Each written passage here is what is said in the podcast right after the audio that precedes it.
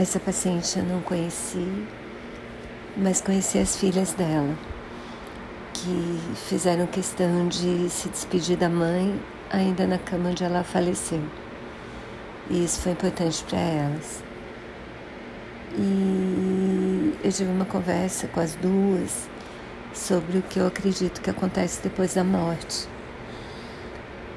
É claro que isso aí não tem nada de científico de médico, mas eu tenho muita convicção de que as pessoas que a gente ama, quando elas morrem, elas cuidam da gente. E no meu caso, eu acredito de verdade que quem cuida de mim são as minhas vós.